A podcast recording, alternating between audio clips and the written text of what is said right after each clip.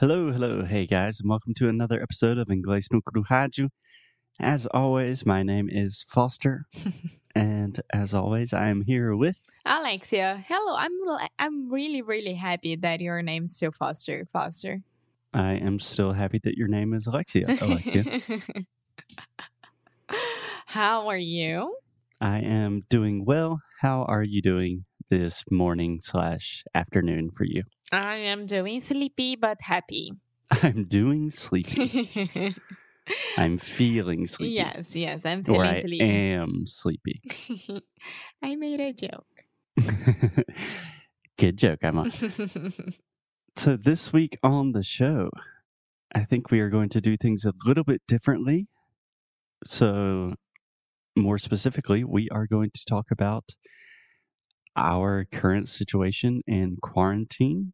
This is something that we have not been super open about um, because, because of one- many reasons. yeah, I would say on one hand, it's personal. We don't have to share everything about our life, even though most of the time we are very transparent about what's going on in our life. But I think more importantly, it's just really hard to deal with, and then talking about it publicly just adds another level of difficulty. It kind of seemed too much, um, but I think we're ready to do it now. Yes, but at the same time, the amount of people who send me messages on Instagram saying that they are in the same situation as us and sometimes even worse is huge. So maybe what we are gonna say and show here is the the reality of the world right now. Yeah, I mean, it's just a very, very small snapshot of our particular situation. But this week, we're going to try to be as honest and open as possible. And we hope it brings you a little bit of comfort, a little bit of company, and hopefully some cool English in the process. Does that sound good to you, Alexia? yes, yes, it does. Okay, so let's get started with the basics. So, if I'm not mistaken, we have been apart, which is to say, I have been in the US, you have been in Portugal for a little more than five months now 157, 158 days. Does that sound right to you? Yes. Okay, so that's 157 days. That's a little more than five months, a little more than 22 weeks, more than 400 hours, more than 220,000 minutes, more than 14 million seconds. That's a lot of time apart. Oh my god. When you when you read these numbers, when you see these numbers, it looks worse. Yeah. I mean, it's it looks worse. Yeah. Yeah, it's not good. And it's a reminder that life is short and every moment without you is a moment that kind of feels not wasted, but not Complete. yeah, not realizing its full potential. Yeah. Yes. Okay, so that's the general situation. We've been apart for almost six months. It is terrible. I'm having a very difficult time. yeah, and only four months to end the year, and it's really really crazy right now. Yeah.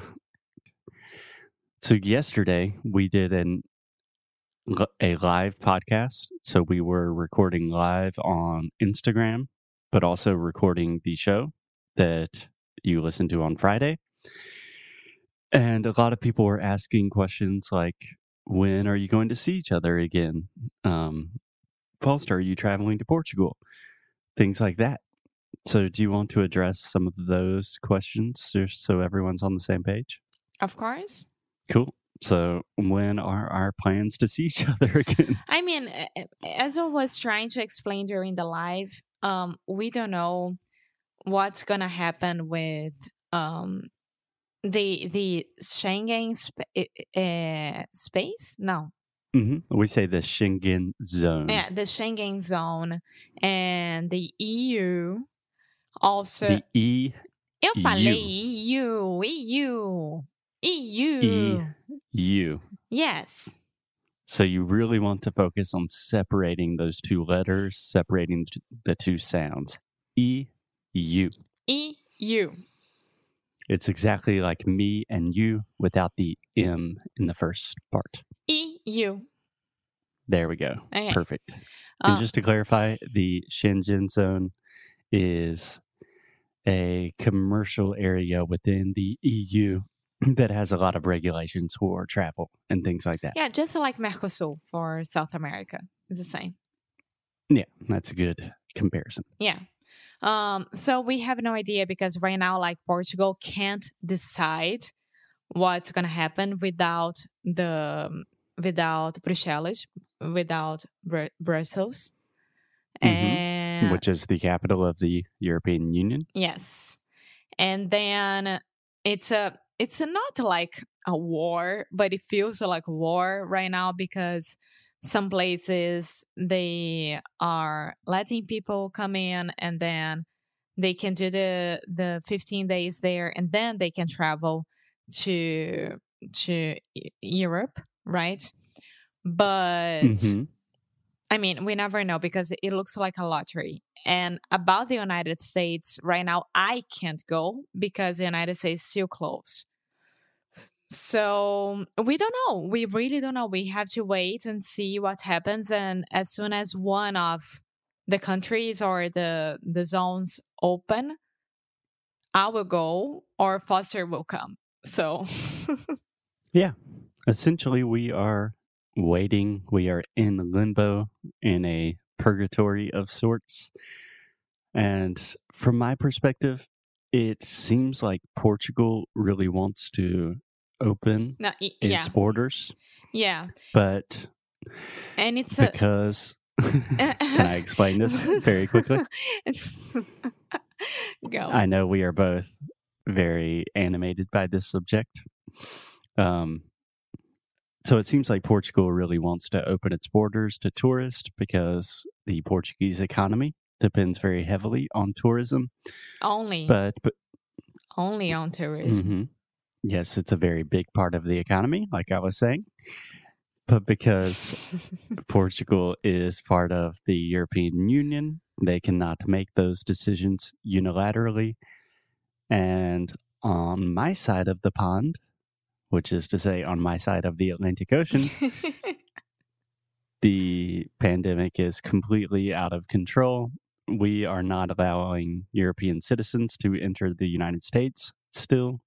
So, out of reciprocity, Europeans are not allowing Americans to visit, and out of public safety concerns because the virus is out of control here. yeah. So, that's pretty much it. Yeah, and maybe people are thinking like, oh, okay, Foster could go to United Kingdom or even Croatia, just like Anita did, and then travel to to Portugal. But guys, seriously, it's like a lottery. I mean, he could do that, and I could meet him anywhere, but still, it's a pandemic out there. So, do we really want to put ourselves there as well? It's it's so difficult to make this decision right now as well. Mm, Yeah. I mean, I would say that we are very experienced travelers. We have a lot of experience traveling internationally. And in general, I have a pretty good sense for these things. Like, I have a pretty high tolerance for uncertainty and danger when I'm traveling. And I am the This- opposite, so yeah. And for me, traveling internationally still feels very dangerous, very uncertain. I don't know if I travel to the UK, um, are they going to let me enter the UK? Then after that, will they let me enter Portugal? How will the quarantine situation look like? It's super, super complicated. So we're just sitting and waiting. yeah. And even though Foster would come here, um, I would have to put my dad or ourselves somewhere else. Um, and wait 14 days as well because of my dad. He's a um a risk because of his diabetes and I mean there there are so many many many reasons why not and why yes doing this stuff is very difficult. Yeah. So for your dad, you can say he is um, at a high risk. Yeah. There's a high potential for him to get sick.